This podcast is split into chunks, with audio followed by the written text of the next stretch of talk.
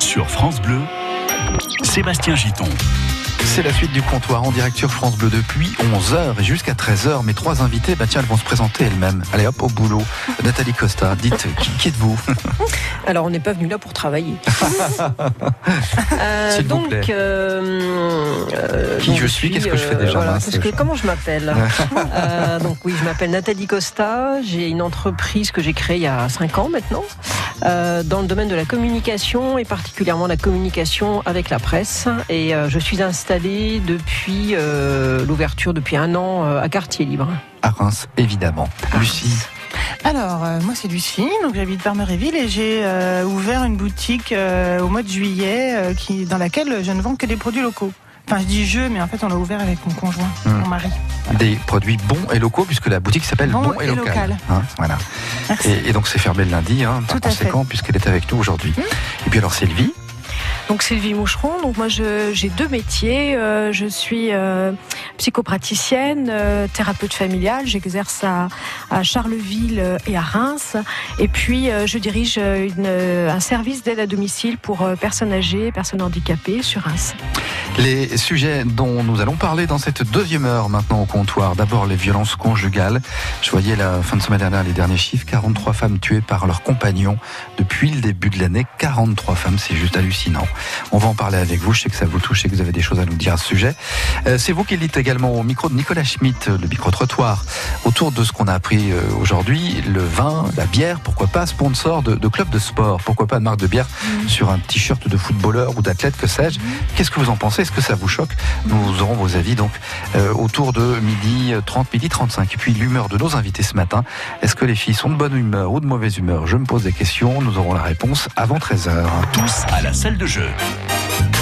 Mais d'abord, on joue, comme tout à l'heure, avec un autre élément, puisque tout à l'heure, on a joué avec le grillon mâle. Donc, vous avez bien compris, hein, les filles. hein. Le mâle, il chante, c'est le seul à chanter. Il l'appelle. Il appelle la femelle. Il se tue à Et chanter. il chante Voilà. toute la nuit, il a jamais rien. Je vous invite à, à dire à vos maris et compagnons bah, ce respectifs ce soir, Alors, vous allez faire le grillon. S'il m'écoute, il peut chanter en rentrant. Alors, il faut parler dans le micro. S'il m'écoute, il peut chanter en rentrant. En rentrant ou ce soir dans le lit, le- on va tous faire le grillon, messieurs, ce soir pour Ils ont séduire. prévu de la pluie, ça, non? Euh, bah, c'est oui, par endroit, localement, on peut avoir quelques Ah c'est Eh bon. bah, on pourra chanter le, le grillon en tout cas. On va jouer avec autre chose. Là, c'est une chanson. Vous allez voir, c'est très simple. C'est quelque chose de très très connu. Je demande simplement ou le titre ou l'interprète, rien de plus. Alors là, vous jouez, mes amis, pour gagner vos invitations pour quatre personnes, donc pour toute la famille, à la Cité du Champagne. C'est à Annie. Donc euh, visite euh, et puis dégustation, etc. Ça vous fait envie, jouer ça Ah oui, je, je peux jouer C'est vrai, vous avez envie Je vais allumer mon téléphone. moi. Nathalie aussi, ça vous plaît? Oui. Bon, quatre invitations maintenant. Simplement, si vous reconnaissez cette chanson, le titre ou l'interprète.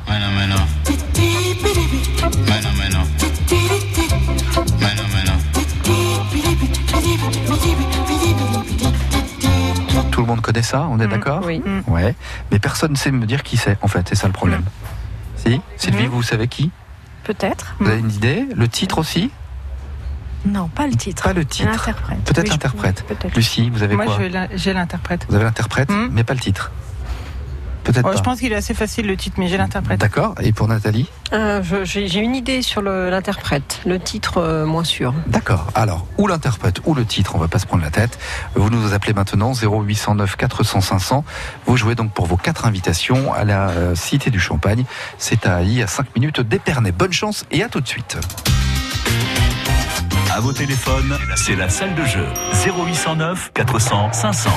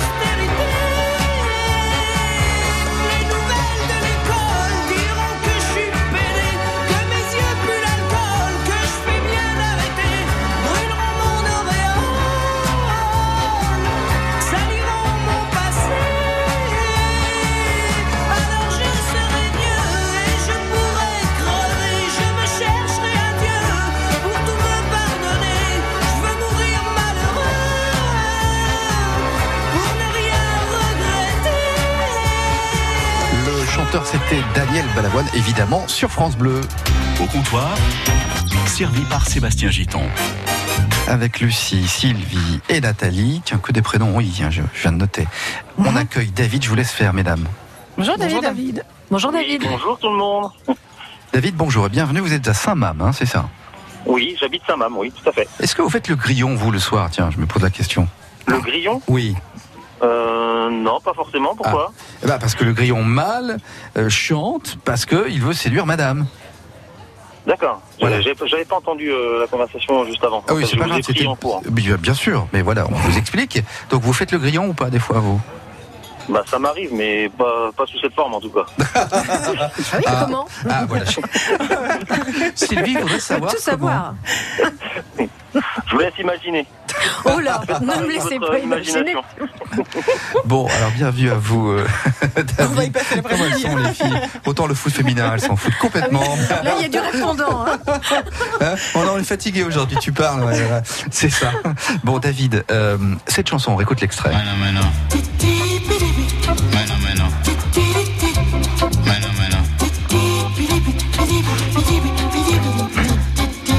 Alors, je sais pas vous, David, mais je peux vous dire que là, les filles autour de ce- cette table ont toutes reconnu. Elles ont été très fortes. Vous pouvez me dire peut-être le titre déjà? Alors, euh, je suppose que c'est Mais non, mais non. Ouais, c'est pas mal. Et puis l'interprète? Henri Salvador Bon voilà, tout simplement. mais non, mais non, Henri Salvador. hein. Non, non, Voilà. non, non, non, non. Non, non, non, non. Non, non, non, non. Bueno, bueno. Voilà, et ça fait comme ça sans cesse. C'est énorme, moi, je trouve ce- cette chanson. Ouais, ça me fait rire, Henri Salvador. Ouais, oui, tout à fait. Bah oui, Et ça il nous manque fait rire hein, quand on était jeunes. On entendait toutes ces chansons. Quand vous Ah, étiez ouais. jeune, c'était quand Alors dites-nous, euh, David. Bah, il y a deux Bah, ans. ça commence à être loin déjà maintenant. Ah, Même si, euh, 66. Vous avez, vous avez la voix d'un jeune homme, hein, moi je trouve, David, hein, en tout cas. ah, on me l'a toujours dit, mais c'est que la voix. Bon, bah, c'est déjà ça. hein, voilà. Oui. Euh, Qu'est-ce que vous faites dans la vie, David? On vous a pas demandé. Ce que je fais dans la vie, Oui, je vends des pneumatiques. d'accord. Mais c'est un beau métier, Pour, ça. euh, Oui, c'est c'est très bien. oui. Ça fait déjà pas mal de temps que ça dure, donc euh, c'est un métier qui me plaît d'être euh, en relation avec les clients et c'est très bien. Ça, Ça roule, si je puis euh, dire, quoi. ça roule. Oui, alors, je sais. On est souvent crevés aussi. hein. Oh, elle est pas mal. très bon. Nathalie, vous en avez une ou Ah, pas le coup de pompe, hein, bien sûr. Ah oui. Eh ben, dis donc, T'as besoin, que- besoin de quelqu'un pour un one-man show Attends, one je- woman show bah, je sais pas. euh, David, vous voulez pas monter un spectacle avec euh, Lucie, Sylvie et, et Nathalie? Bon, en tout cas, elles ont l'air bien douées, en tout cas, je trouve. Ben, ouais, se défendent très très bien. voilà. Bon, On David, on, on vous remercie en tout cas d'avoir appelé, d'avoir euh, joué. On vous offre vos places Merci. donc pour la Cité du Champagne à I. Est-ce que vous connaissez déjà les lieux? Non, pas du tout. Alors Nathalie va vous en dire deux mots parce qu'elle connaît elle. Oui. Ah, C'est très joli. C'est euh, vraiment un lieu qui permet de, de découvrir euh, l'histoire du champagne, euh, depuis la vigne jusqu'au vin, et euh, de traverser les bâtiments et l'histoire de l'histoire du champagne et de la Champagne, et de, de- de déguster aussi, je crois, du, Mmh, mmh, du champagne fait, collet, Ouais. euh, dans cette petite bourgade qu'est Haï et qui est tout à fait sympathique. Que je pense que vous allez vous régaler. Ben voilà. Eh ben, il n'y a pas de souci. Le Quatre. champagne est vraiment excellent. D'ailleurs, on a été visiter Pommery il Ouais. n'y a pas longtemps. Bon. mais même si c'est différent, mais Et sympa. ben voilà. Et ben monsieur est l'habitué des caves. Euh, David, donc vous avez quatre places, donc ça fait vous plus Lucie, plus Sylvie, plus Nathalie. ok. En covoiturage, on peut. Merci d'avoir joué, David. On vous souhaite une, belle vous. journée. Hein. Au revoir, à. David. À bientôt. Au revoir. Au revoir. Au comptoir, À midi 20 dans le comptoir, un autre sujet. Alors malheureusement, c'est nettement plus grave et certainement plus sérieux. Les violences conjugales en France, une victime tous les trois jours. En France, ça c'était les chiffres de 2017. 130 femmes ont perdu la vie euh, sur une année à cause donc de leur compagnon ou de leur ex-compagnon. Et depuis le début de l'année 2019, on est déjà à 43 victimes, 43 personnes qui sont mortes sous les coups de leur compagnon. Chiffre ahurissant quand même aujourd'hui. Euh, je, je sais pas, évidemment, vous allez toutes me dire que c'est c'est dramatique, c'est pas normal. Bon, qu'est-ce qu'il faut faire? Qu'est-ce qu'on peut faire? Comment on peut expliquer ça aujourd'hui? Moi, ça me paraît un- invraisemblable. Quoi. Je comprends pas aujourd'hui qu'on puisse encore, ne serait-ce que taper une femme. Voilà, déjà rien que ça. Euh, moi non plus. Mais je me doute bien que toutes les trois, vous allez me dire ça. Euh, Est-ce que c'est une question d'éducation, de culture? Qu'est-ce que ça vient d'où le problème? Alors, il y, a- il y a les deux. Enfin, les choses sont jamais euh, linéaires. C'est toujours un système, donc un système culturel, d'éducation. Euh, je vais prendre ma, ma casquette de, de thérapeute familiale.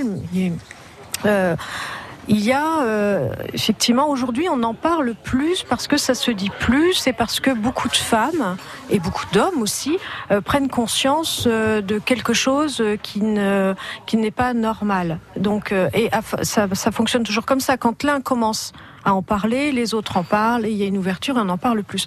Ça ne veut pas dire qu'il y en a plus, mais ça veut dire qu'on le sait plus et que ça se dit plus. Il y en a sans doute encore plus qu'on ne le pense. Euh, là, on parle de 43, il y a des euh, enfin de toutes les violences certainement plus. Alors c'est sur l'éducation culturelle déjà enfin so- sociale et euh, l'éducation parentale. C'est sûr que on on en parle quand les faits sont établis. Voilà, on, a, c'est- on en parle comme on en parle aujourd'hui. Moi, je pense et je reste persuadée, mais depuis toujours, que euh, plus on parlera euh, aux jeunes filles, alors pas aux petites filles, euh, on peut le faire bien avant, mais surtout aux jeunes filles, au moment de l'adolescence, ce que peut être une relation dite toxique. Mm. C'est-à-dire que il y a peu d'informations. On donne une formation sur la sexualité, on donne une formation sur les addictions, mais on ne donne pas de formation ou d'accompagnement. Ça peut être par des ateliers euh, sur ce qu'est, quand on est adulte, une relation toxique, une relation toxique de couple. Et la même chose d'ailleurs aux jeunes garçons. Hmm. C'est ce que Euh, j'allais ça dire, peut si être permettez. intéressant, tout à fait. Parce que c'est bien beau de dire aux jeunes filles attention danger si ce garçon est comme ça, Oui. mais c'est peut-être le garçon Ouais. qu'il faut éduquer, non? Alors les deux, c'est-à-dire que les deux, puis ça peut vraiment tout ça, c'est des affaires de relations et, et les jeunes garçons de leur expliquer effectivement ce qu'est aussi une relation toxique, comment ils peuvent euh, en souffrir et comment ils peuvent aussi euh, la, mettre en place. Et ça. C'est très important parce que ce qu'il se passe, pour moi, pour ma part, ce que je vois en, en consultation, c'est des répétitions. Puisque je travaille aussi sur plusieurs générations, dans, dans un aspect transgénérationnel avec un, un génogramme, qu'un arbre généalogique, ce sont des répétitions. Et qu'à partir du moment où euh, un- une jeune fille ou un jeune homme sait que il peut, euh, parce qu'il y a eu de la violence déjà, c'est comme l'alcool, c'est comme les addictions, il y a eu de la violence dans, dans, dans sa famille, malheureusement, il y a ce qu'on peut appeler un terrain connu. C'est-à-dire que si j'ai eu ça dans ma famille, euh, je vais être attirée inconsciemment par des personnes qui vont me proposer ça. Donc il y a, voilà, je vous le fais très rapidement, mais pour moi, il y a vraiment une, une éducation, un accompagnement à faire dès l'adolescence sur la relation toxique en général. En fait, la solution est dans l'accompagnement extérieur. Oui, parce que les parents peuvent pas forcément le, le, le mettre à jour. Et c'est vraiment cette idée, euh, oui, d'accompagnement extérieur, oui. Moi, je, partage totalement. J'ai pas d'idée, j'ai pas de, solution. Euh, Par contre, la question que, que je me pose, c'est euh, effectivement, c'est un chiffre qui est euh, conséquent, et je pense qu'effectivement, euh, euh, on- n'a que la partie immergée euh, des, des choses. hein, Ouais. euh, C'est pas surtout que c'est forcément très sur les banalisé aujourd'hui, Voilà, c'est très banalisé. Et euh, je me disais, par exemple, si on décrétait à un moment donné, euh, je pense pas que ça existe encore, mais une sorte de fléau national euh, avec la mise en place de, de, de spots d'action et même Mmh, d'action tout à dans fait. les écoles, euh, donc dans des écoles mixtes, hein, forcément, qui euh, concerneraient aussi bien les petits garçons que les petites filles.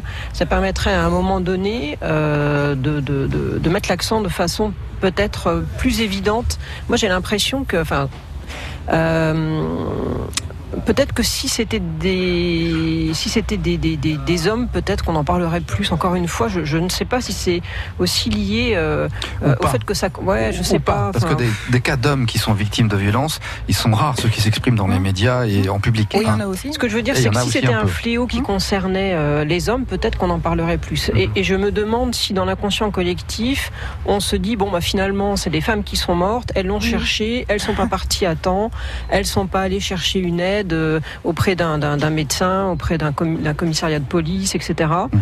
Et euh, je pense qu'il y a aussi ça à casser dans, la- dans cette Mhm. espèce d'inconscient euh, collectif euh, Oui. qui concerne encore une fois les, les, les femmes. Tout à l'heure, on parlait de féminisme sur un autre sujet, Euh, mais je, je voilà, je suis pas experte évidemment sur ce sujet, hein, mais je pense qu'il y a quand même aussi de ça, euh, qui est de briser des, des c'est même pas des tabous, mais des, des euh, comment on La culture, c'est une Oui, c'est ça, hein. c'est- une remettre- représentation. exactement. En fait, ça ressemble à un schéma traditionnel. Oui. Donc Oui. du coup, on s'en accommode et euh, il n'y a pas forcément de, de, de solution amenée. Alors effectivement, il y a la prévention qui est important, euh, mais moi je m'imagine, je transpose, hein, euh, quand on souffre de...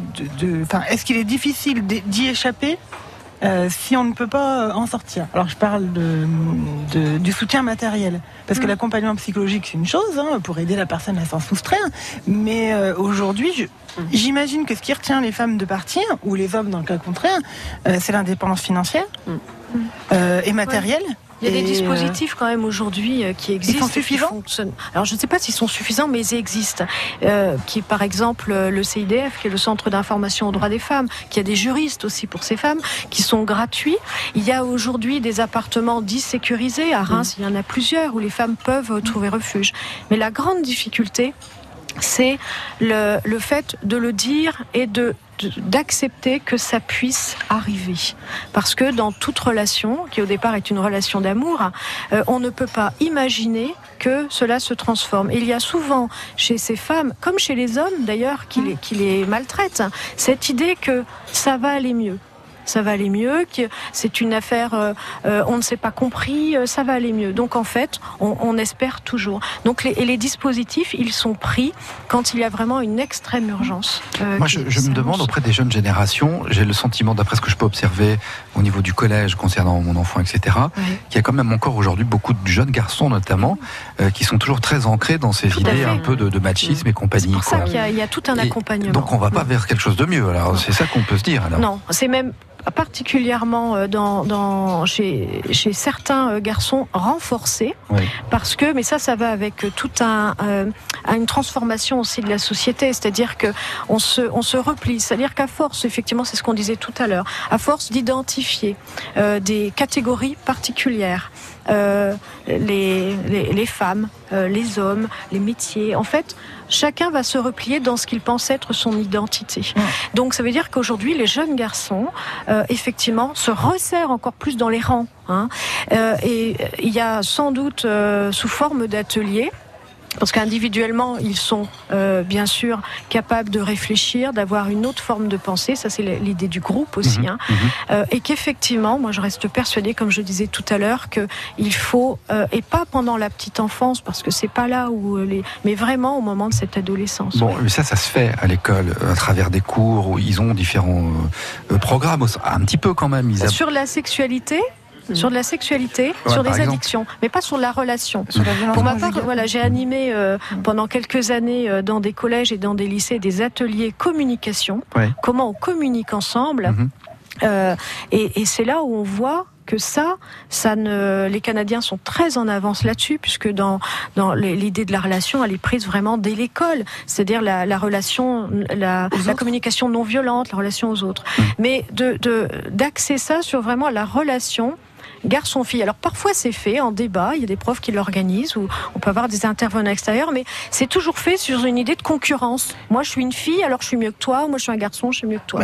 Et, et l'idée c'est cette, en fait, euh, de se retrouver dans une relation qui ne soit pas une relation toxique ou de concurrence. Mais en fait, quelle que soit l'identité qu'on se donne, et là on sort du cadre homme-femme uniquement, dès l'instant où on se, se donne une identité, effectivement, on est incité à aller euh, frontalement à l'autre. La renforcer. Et voilà, et c'est en fait euh, la manière d'éduquer les enfants. Alors, euh, je parle pas que des parents, euh, je parle de l'institution et de l'éducation nationale, qui justement euh, facilite, euh, alors peut-être l'individualisme.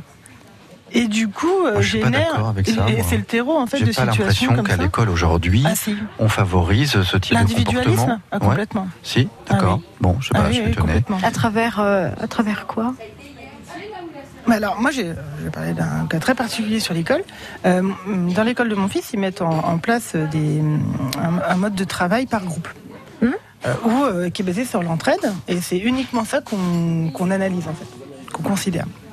Et en fait, moi, j'étais très étonnée que les enfants ne soient pas habitués à travailler en groupe pour faire un travail de groupe, Ah en coopération. Tout Et en fait. fait, effectivement, donc, je me suis Ils rendu le font de plus en plus. ça. Et ils le font de plus en plus, tant Bah, dans les collèges Mais notamment, ils font des que- petits groupes euh, dans les salles de Oui, classe c'est pour ça, travailler. de plus en Exactement. plus. Et en fait, on a, on a voulu trop euh, Ah faire oui, dans oui, l'individualisme, donc nécessairement, en fait, on, est, on, on- on se rentre dans une case et on, on, on- échanger. on arrive- on a des difficultés à communiquer avec l'autre. Moi, je relève quelque chose de vachement intéressant. C'est bien cette idée d'en faire une grande, une grande cause nationale, en fait. Mm. J'y avais pas pensé, mais Nathalie Costa, vous avez raison. Je- non, mais sérieusement, je pense Bah. C'était pas déjà doit- le cas euh, Au mois de novembre 2017, il me semble. Y une campagne. Ouais. Et là, c'est une cause nationale. Ça Voilà. veut dire que ça dure toute l'année, une cause nationale. Voilà. Ah, bah, Je crois que c'était pour le euh, quinquennat, moi. D'accord. Mais peut-être que ça m'a échappé. Je ne sais pas, peut-être non. Vous avez une info Il me précise semble qu'au mois de novembre 2017, euh, Je il ne y a m'en souviens eu, euh, absolument pas. Il y a eu En novembre, donc une campagne. Voilà, si c'est Ouais, juste. justement, ça a lancé, ça a lancé Ah. quelque chose. On était au début du quinquennat d'Emmanuel Macron. Ah, et je, je me ne sais pas souviens si de... on est- j'ai Ah, il pas y a eu plein de choses à faire depuis. qui a organisé une journée, je crois que c'était un 24 ou un 25 novembre, parce Parce que que c'est il me semble que des- justement, c'est la journée contre les, des violences faites aux femmes, il me semble, le 24 ou 25 novembre 2017. Allez rechercher dans les archives, mais D'accord. j'ai ce Et une grande cause nationale. Ouais, il me semble. Eh ben, on ira voir ça, euh, Ouais, je veux effectivement. bien qu'on cherche. Eh ben oui, oui, on va, on va, on va aller voir ça. Euh, bon, sur ce sujet, alors concrètement, qu'est-ce qu'on relève d'après ce que vous, vous, voyez, vous voyez pardon, dans votre expérience professionnelle, c'est que ça commence très tôt en fait. Hmm. C'est ça, Ça commence très tôt et c'est Ouais. des choses inscrites euh, euh, depuis très longtemps dans, dans, dans les familles, effectivement. Qu'est-ce qu'on peut faire alors contre ça, nous, parents aussi? Parce que là, on a parlé de l'école, mais Alors, on, on a, nous, parents, quand même, d'abord et avant tout, un rôle euh, essentiel là-dedans. Oui, alors c'est toujours sur la communication d'en parler, mais comme le disait Lucie, je crois que oui, c'est les parents, mais pas seulement, c'est vraiment la société. Là, je pense que la société est responsable d'accompagner ces phénomènes-là. Euh, parce que dans les familles, on, parfois, ce que je, je vous proposais tout à l'heure, on ne peut pas s'en rendre compte parce que les familles sont elles-mêmes prises dans ces engrenages-là depuis tellement longtemps et que c'est inscrit comme dans une normalité Bah oui, communication. Si Donc les enfants ont vécu là-dedans, ils ne voilà. peuvent pas comprendre qu'on peut, Eh oui. qu'on peut vivre différemment. C'est toujours euh, la rencontre avec l'autre et la rencontre avec l'extérieur, parce qu'un enfant, il est fait de ce que lui proposent ses parents, mais il est énormément fait de ce que lui propose euh, le monde extérieur. Donc, euh, euh, et même si la référence suprême restera euh, l'histoire familiale et, et les parents, la- la- l'exemple, euh, en tout cas la différence vue dans une société avec des Mmh. groupes, euh, fera un équilibre. On apprend des autres. Ah oui, c'est ça. Donc, euh, Lucie a tout à fait raison. Euh, c'est une grande cause du quinquennat, lutte contre les violences sexistes et sexuelles. Donc, effectivement, ça a été initié par euh, le, le- le président euh, actuel. Donc, Alors on, attend est le projet là-dedans. de loi? Mais alors, surtout, on attend qu'il se passe Mais quelque oui, chose. bah C'est vrai que quand on parle de grande cause nationale, là, pour le coup, grande cause du quinquennat, euh, on s'attend à voir plus de choses que ça. Quoi. Mm. Finalement, ça interroge. Hein. Vous voyez, moi, j'avais même pas relevé. Ah oui, D'ailleurs, il y, a eu des, Mm. il y a eu des propositions faites à l'Assemblée nationale, parce que j'ai suivi un petit peu euh, ce genre de débat. Il y a Ouais. des propositions faites à l'Assemblée nationale, par exemple, qu'il y ait des officiers. euh, De alors, police je sais pas, ouais, de police, Ouais, je crois. Dans les, ah oui. et disponibles dans les hôpitaux. Pour Ah. quand les femmes se présentent dans les hôpitaux parce qu'elles ont subi des violences, pour Mhm. qu'on on les accompagne dans le cheminement. Et je peux vous dire qu'il y, a des- il y a des propositions qui ont, qui ont été faites dans ce sens, Mhm. euh, en amendant des textes ou des choses comme ça, qui ont été refusées par la majorité. Bon, Donc voilà. D'accord. Eh ben, on n'y est pas encore. Alors, non, pas ça. tout à fait. Eh ben, c'est bien malheureux tout ça quand même. Alors pour nous euh, parents aussi, parce qu'on a des enfants, des filles, par exemple. Voilà, c'est mon cas. Et euh, se dire en 2019 que ça puisse se passer, c'est juste ahurissant. Euh, voilà, faut peut-être aussi expliquer à nos enfants que s'il y avait un geste, un comportement, un mot, une attitude Mm. d'un enfant, d'un garçon par exemple, euh, il faut surtout pas laisser passer quoi. Toujours Oui. parler, dans le doute. Mais- parce que c'est normal. Ouais. Que... quand même, hein, quand on, on regarde quand même les- l'histoire, les trajectoires euh, de, de ces femmes, il y a euh, très souvent un passé familial euh, de relations déjà toxiques Mhm. qui font qu'elles deviennent des proies euh, pour, euh, pour euh, des hommes. Ça veut dire que toutes les jeunes filles ne sont pas, euh, ne sont pas, euh, ne- de, de- des, enfin, elles peuvent être des proies, mais elles ne le resteront pas parce Mhm. que justement elles ont eu dans leur histoire familiale quelque chose euh, qui, qui n'était pas dans une relation toxique. Pour ça, je pense qu'il faut faire très attention à se dire ah ça peut arriver à tout le monde. Non, malheureusement, enfin ça peut arriver à tout le monde, mais certains, certaines euh, jeunes femmes arriveront et verront tout de suite la relation toxique s'installer parce qu'elles ont eu des parents qui justement leur ont montré d'autres choses Ouais. et l'extérieur, et Mhm. puis d'autres qui se feront après par cette relation toxique, mais peut-être qu'elles auront la chance d'avoir de l'extérieur des euh, ce que euh, euh, comment un psychiatre Boris Cyrulnik appelle des tuteurs de résilience, c'est-à-dire des personnes qui vont se trouver sur le chemin et qui vont leur montrer autre chose pour démonter cette, cette trajectoire. D'où l'importance tout le des accompagnements. absolument. Quand on détecte des cas dans des familles, il faut accompagner sur peut-être plusieurs générations malgré tout. Ah oui. euh, Ah oui, oui. euh, ouais. Ah oui, Bon. ça se démonte sur vraiment plusieurs générations. Allez, on conclut sur ce. Nathalie, autre chose ou pas? Non. Non, non, Votre non, moi, bonne je- idée finalement que d'autres avaient eu avant vous, même Oh. si elle n'a pas été vraiment Ouais, mise en application. C'est la faire vivre, Peut-être qu'ils nous écoutent encore. Hein.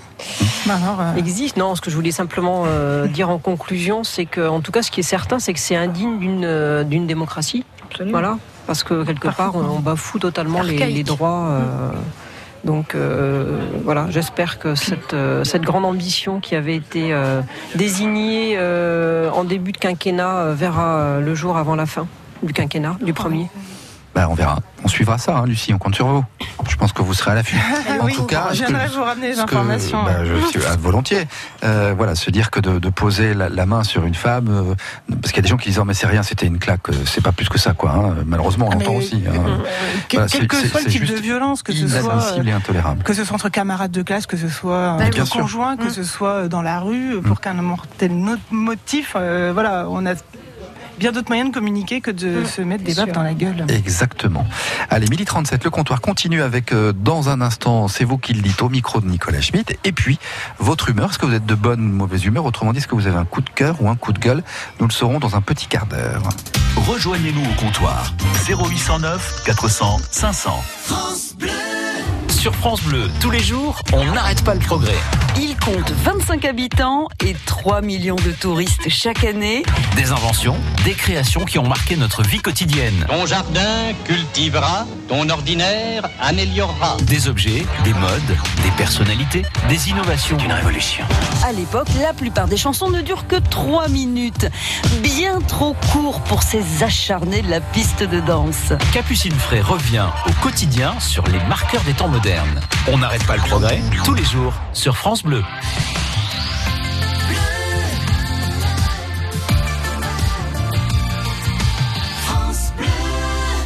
Look up from the ground to see your sad and teary eyes. You look away from me, and I see there's something you're trying to hide. And I reach for your hand, but it's cold. You pull away again, and I wonder what's on your mind. And then you say to me, You made a dumb mistake. You start to tremble, and your voice begins to break. You say the cigarettes on the counter weren't your friends, they were my mates. And I feel the color draining from my face. And my friend said, I know you love her, but it's over, mate. It doesn't matter, put the phone away. It's never easy to walk away. Let her go. It'll be alright. So I to look back at all the messages you'd sent. And I know it wasn't right, but it was fucking with my head. And everything deleted like the past year it was gone. And when I touched your face, I could tell you're moving on. But it's not the fact that you kissed him yesterday, it's the feeling of betrayal that I just can't seem to shake. And everything I know tells me that I should walk away, but I just wanna stay. And my friend said, I know you love her, but it's over, mate. It doesn't matter, put the phone away. It's never easy to walk away. Let her go. It'll be okay. It's gonna hurt for a bit of time. So bottoms up, let's forget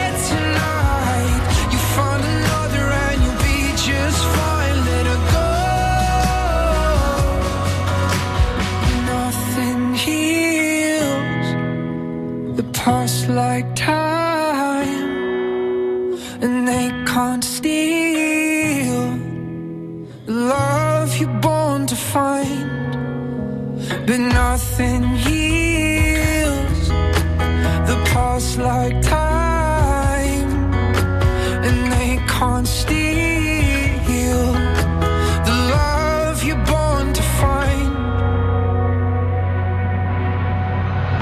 I know you love her, but it's over, mate.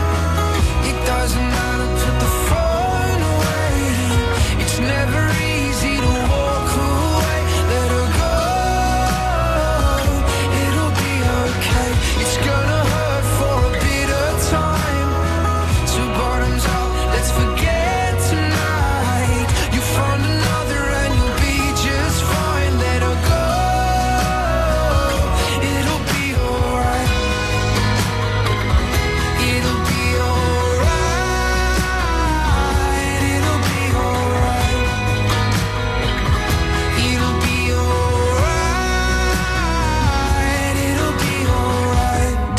Lewis, c'est une nouveauté sur France Blanc, euh, France Bleu, pardon. Elle chante cette jolie balade. Ça s'appelle All Right. Ça vous a plu cette chanson Très Ah, jolie. Très très beau. Midi 41, c'est vous qui le dites. au comptoir. J'aime l'odeur du napalm au petit matin. Oui, alors ça c'est moins joli, mais bon, c'est tout. Ça fait partie du fameux film Platoon. hein. Je, je m'en excuse. Voilà, c'est passé comme ça, je l'avais même pas vu.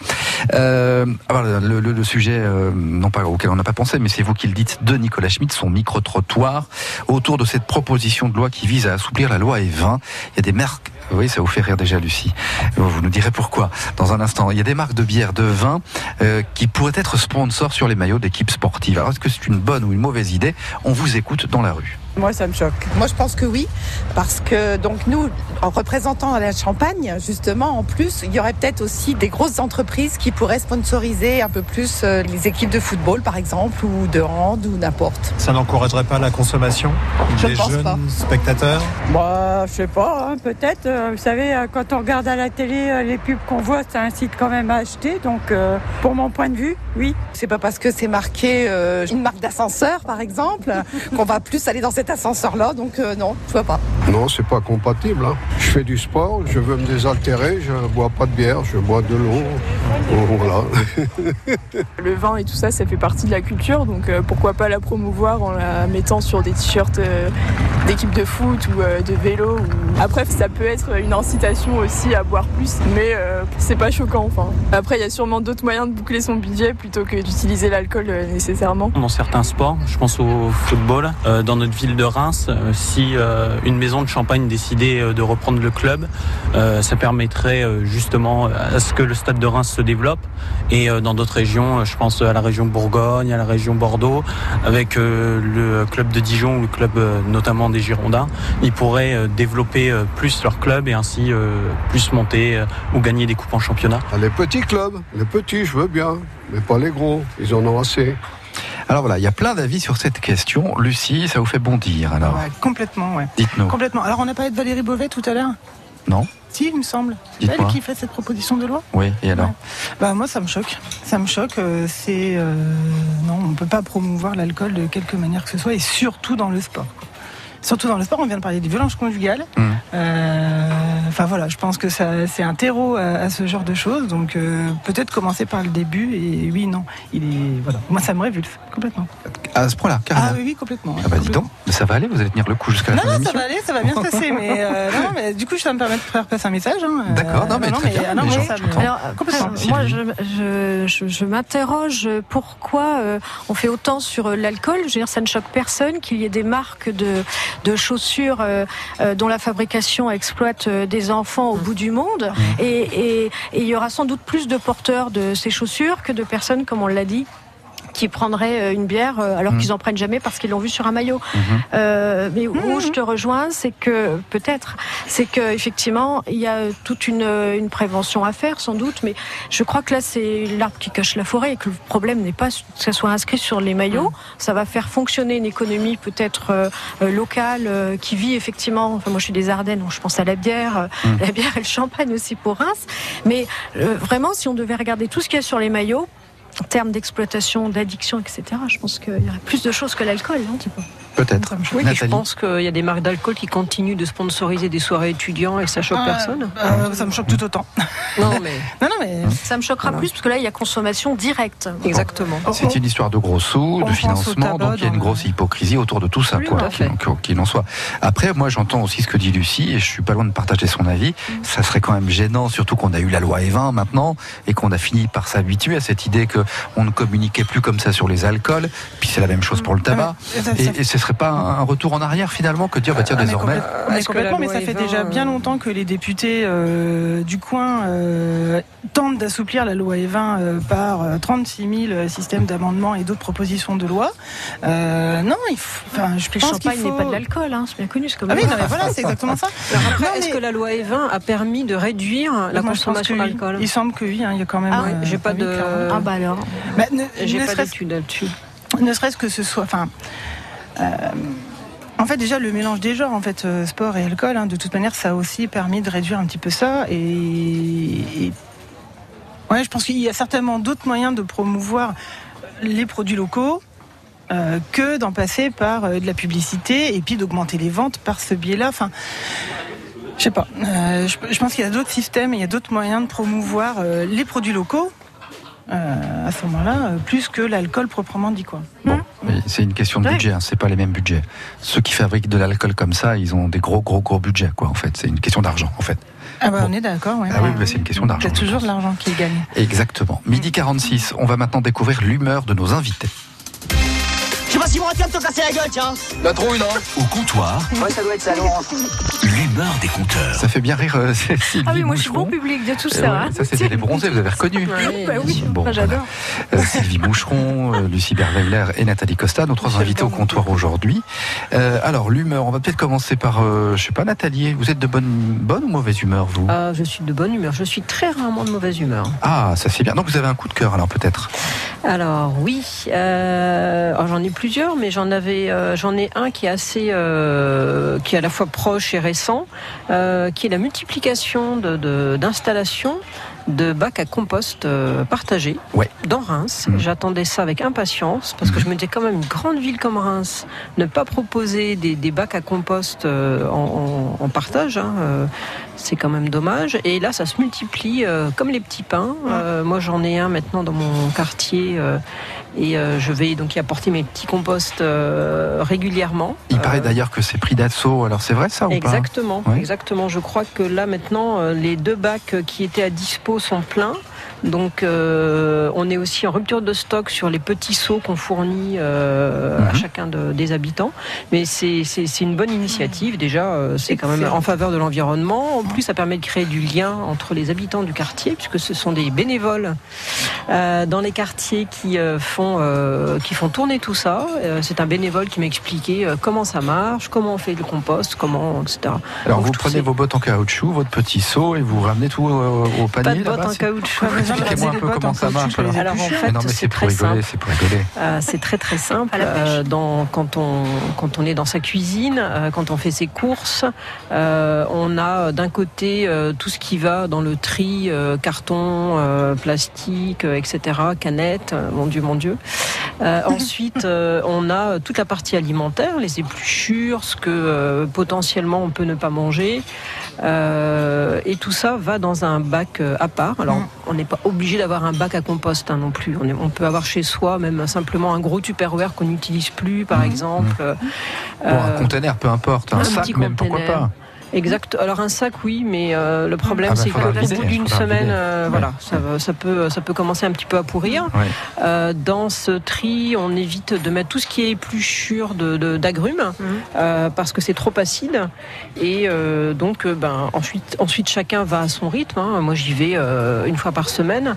Euh, si on est une famille de quatre, euh, le, le mieux c'est d'y aller un petit peu plus souvent, mais c'est à 200 mètres, euh, 200 mètres de chez moi. Donc c'est parfait. Et ça c'est en plein cœur de la ville, hein, notamment à Reims, faut le dire. Il y en a partout dans les quartiers. Et de plus en plus, puisqu'ils en ont remis 7, je crois, dernièrement, il me semble. hein. Oui, tout à fait. Bon, et ça, vous êtes contente, vous trouvez que ça va dans le, dans le sens, Ça va euh, dans le bon sens. dans le sens du vent, si je puis Il y a dire. des ateliers aussi qui sont organisés et euh, pour ceux qui ont la chance d'avoir un jardin, il me semble qu'on peut repartir avec euh, son composteur. Exactement. Voilà. Non, il y a beaucoup Donc, de choses euh, qui se mettent en place sur Reims. Et, Bon, et à quand les poules alors dans, dans, dans les villes, Ah, sur les terrasses, les balcons Bah, hein sur la, la les- poule, ça fait des dégâts. euh, Ça, c'est vraiment, ça c'est les tous les- citadins qui, qui aiment les poules. Oui, mais je suis Toujours à la campagne. hein, Ouais. le- Ça mange tous les déchets. Oui, mais ça vous mange aussi tout le jardin. Oui, donc il faut que ça soit. Ah, bah, un petit Donc, carré euh, de jardin Pas de réservé aux poules. C'est ça, Sylvie, pas de Ah poules si, alors. si, des poules, mais Mais chez les voisins. de leur Ouais, petit poules carré. sont chez les voisins. C'est une ferme. Coup de cœur donc de Nathalie Costa, les fameux bacs à compost qui sont pleins, voilà partout, hein, j'ai l'impression d'ailleurs à Reims.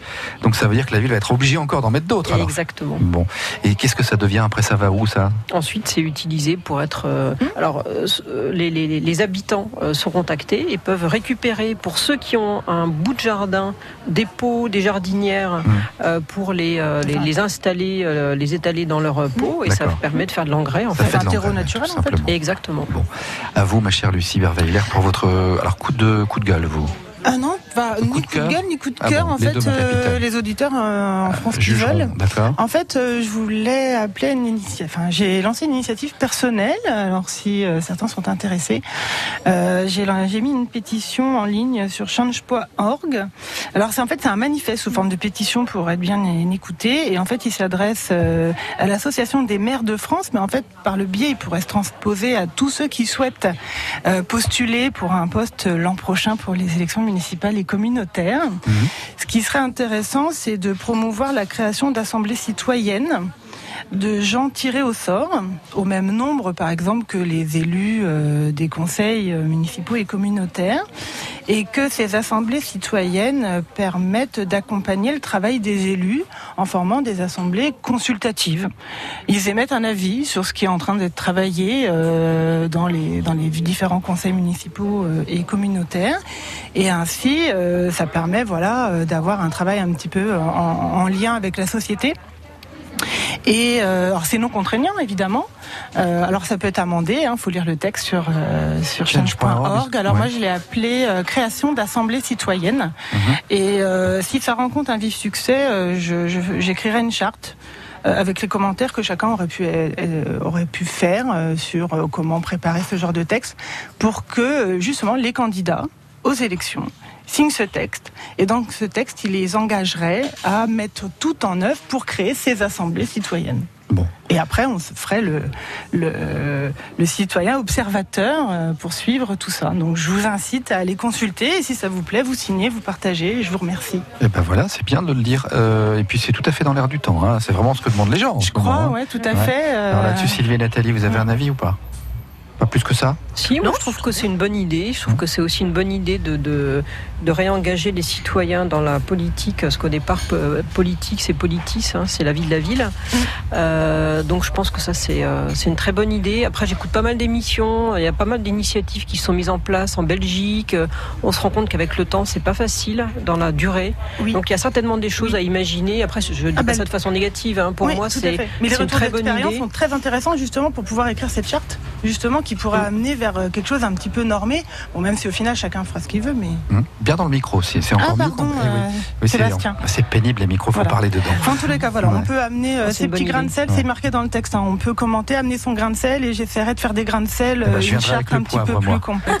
Qui le j'aime bien le mélange des genres, donc ça me dérange pas. piment. Ah, le piment me convient tout à fait également. Lucie Berweiler. Et on va terminer avec vous. Alors, Sylvie Moucheron, je me demande bonne. J'ai l'impression que vous êtes de bonne humeur, mais peut-être que je me trompe. Oui, mais je suis généralement euh, de, bonne, humeur. hein, voilà. Donc, un coup de cœur, alors. Alors, euh, j'ai un coup de cœur, alors ça va être la, la minute euh, livre. Moi, j'ai eu un coup de cœur pour un livre. Euh, qui vient de sortir, euh, qui s'appelle Le Château de l'Ogre et qui est écrit par Marie-France Bocassa, qui est une des, des cinq- parmi les 50 enfants qu'a eu euh, Bocassa, ouais. Bocassa.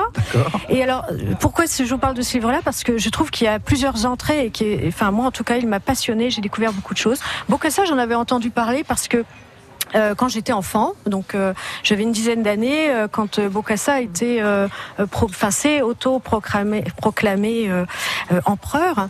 Et puis il y avait toute cette histoire autour, on disait toujours les diamants de, de Giscard avec Bokassa. Et donc j'avais une sorte, ça fait partie de mon enfance, de, de- des choses un peu floues dont parlaient beaucoup les adultes.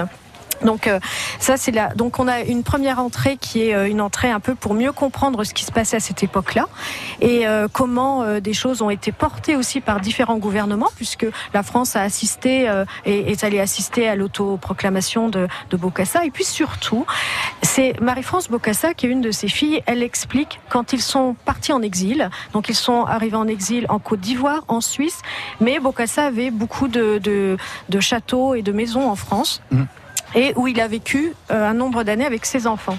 Il euh, avec 17 femmes. Et donc, il a, euh, elle, elle a vécu avec son père en France et elle explique qu'en fait, euh, son enfance euh, maltraitée. Euh, tout le monde pensait qu'il vivait dans un château, euh, qu'ils avaient énormément d'argent et elle explique que son père était un fou, mais ça, on l'avait un peu perçu, et une maltraitance euh, de tout ordre. Et j'ai trouvé ça intéressant parce que ça explique aussi comment euh, elle, est, elle est devenue résiliente, comment elle, a, elle, s'est enfuie aussi. Euh, et puis, il y a il y a euh, aussi un aspect euh, justement euh, su- sur la façon dont on peut s'en sortir quand, on- quand on a eu euh, une trajectoire familiale aussi marquée et quelque chose de l'ordre de l'attachement puisque euh, elle dit que euh, c'était très paradoxal ils ont souffert de ce père de son image puisqu'on disait aussi qu'il mangeait Oui. il mangeait les enfants Eh oui. il y avait et en même temps elle elle elle l'a aimé et elle l'aime toujours malgré tout ce qu'il a fait donc je trouvais que c'était des approches multiples l'approche sociologique, politique, psychologique. Enfin voilà, ça ne se Mhm. S'entend oui, pas, ça mais ça m'a passionné. Ça dépasse le simple cadre de la famille Bocassa. Absolument. C'est voilà, c'est Ah quelque oui, chose oui, qui peut vraiment. parler à beaucoup de gens, effectivement. absolument. Et ce livre, vous savez où il est paru ou pas? Dans chez qui? Euh, non, Non, je bon. ne sais pas. Bon, c'est Euh, Marie-France Bocassa. Marie-France Bocassa, le château de l'Ogre. Eh ben voilà, c'est noté. Eh bien, merci infiniment à toutes euh, d'être venues. C'est la fin du comptoir. Euh, donc, Lucie Berweiler, on vous retrouve demain dans votre boutique Bon Oui, Local à fait, 9h30. 9h30 le matin. Sylvie Moucheron bientôt sur France Bleu avec Christelle Lapierre, probablement Oui, dans la semaine Bleu. prochaine, La semaine prochaine, d'accord. Pour la psychothérapie, donc. euh, voilà. Et puis alors, Nathalie Costa, je ne sais pas quand, mais bientôt, À j'espère. bientôt, bien sûr. Avec grand plaisir. C'est NC Communication. hein. Exactement. Pour ceux qui cherchent, c'est à quartier libre. Bonne journée à tous. À demain, 11h-13h pour un nouveau comptoir.